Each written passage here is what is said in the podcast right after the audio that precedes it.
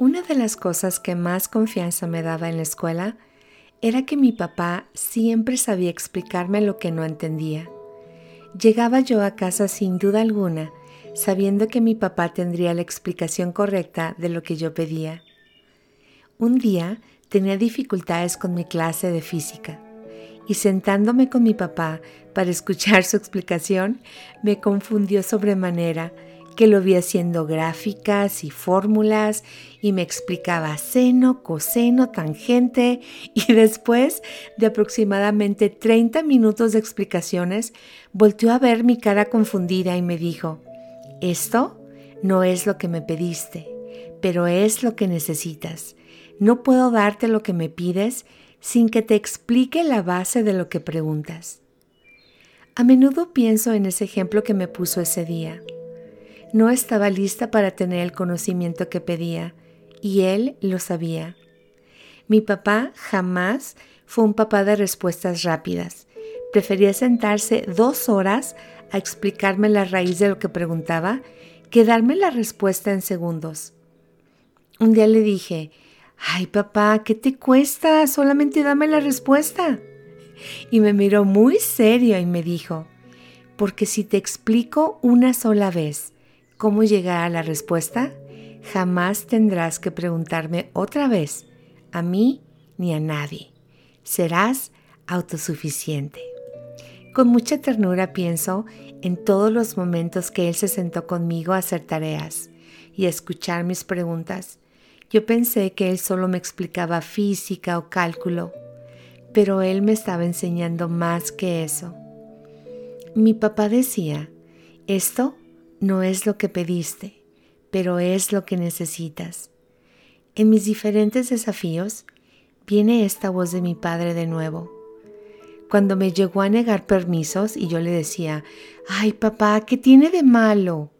Volteaba a verme y me preguntaba, dime qué tiene de bueno Ruth, y te lo concedo.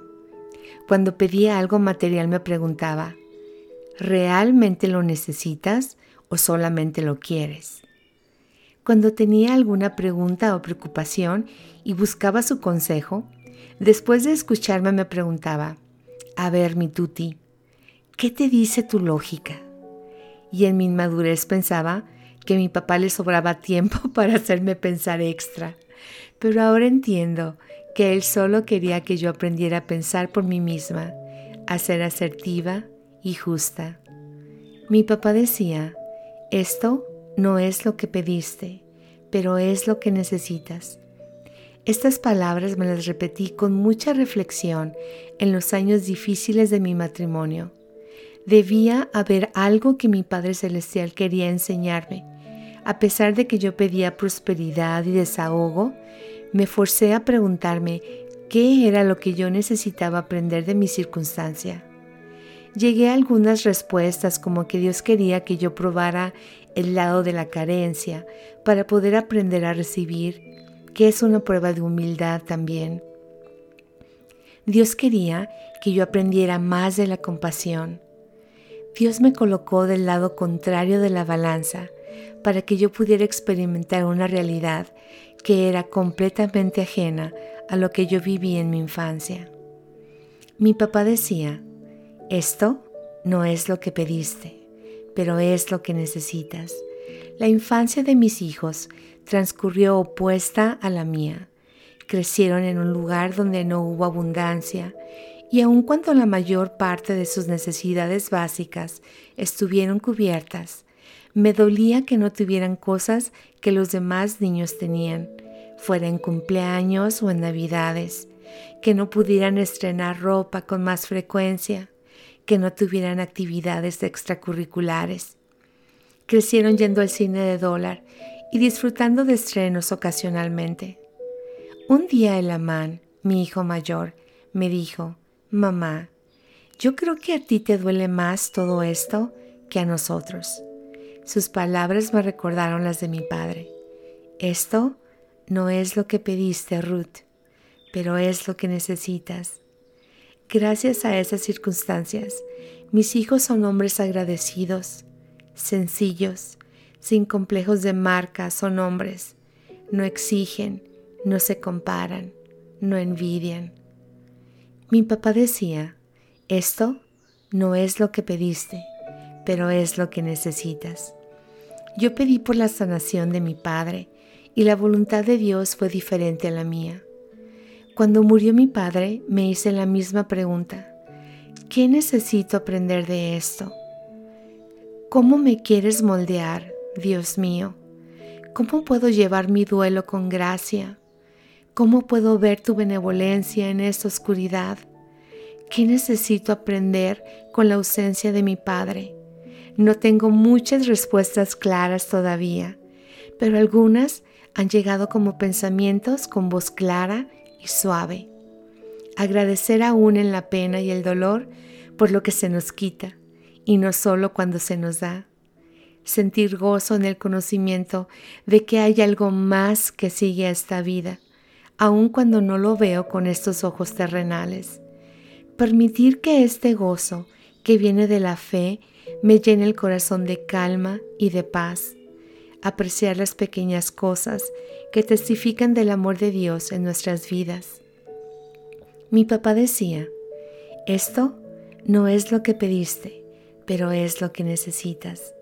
Con el hábito de buscar siempre lo positivo en lo no tan positivo, mis ojos están más entrenados para apreciar más que para solo ver. Mis oídos se agudizan más para escuchar en lugar de solo oír. Mi voz espera filtrar primero el pensamiento, pasándolo por el corazón, que ya recibe renta del criterio, al menos algunas veces, o la mayoría de ellas quiero decir. y combinando todos mis sentidos, encuentro paz, la misma paz que le pedí al Padre que me concediera al llevarse a mi Padre. Y esa es la respuesta. Mi papá decía, esto no es lo que pediste, pero es lo que necesitas. Abro mis ojos a una vida de ensueño cada mañana. Toco el amor y vivo con él. Tiene nombre. Pudiera decir que mi vida es plena y cómoda, pero sonaría muy fácil decir eso. Prefiero decir que mi vida la comparto con alguien que trabaja conmigo, que tomamos decisiones conscientes e intencionalmente buscamos juntos soluciones para podar la maleza que a veces es persistente. Y día a día la vida se va construyendo sobre cimientos fuertes y seguros que abrazan y bendicen a todos los que nos rodean. Sí, mi padre se fue, pero mi Dios me ha dado paz y consuelo. Me ha dado más de lo que un día imaginé tener. Y sé que mi vida es lo que es, porque sigo aprendiendo a reconocer que lo que pido no siempre es lo que necesito, y lo que necesito es mi elección tenerlo. Mi papá decía, esto no es lo que pediste, pero es lo que necesitas. Deseo que Dios te conceda lo que necesitas hoy, empezando por estar dispuestos a recibir lo que Él, en su infinita sabiduría, escoja para ti y para mí. Mi nombre es Ruth Filippini. Gracias por acompañarme. Hasta la próxima.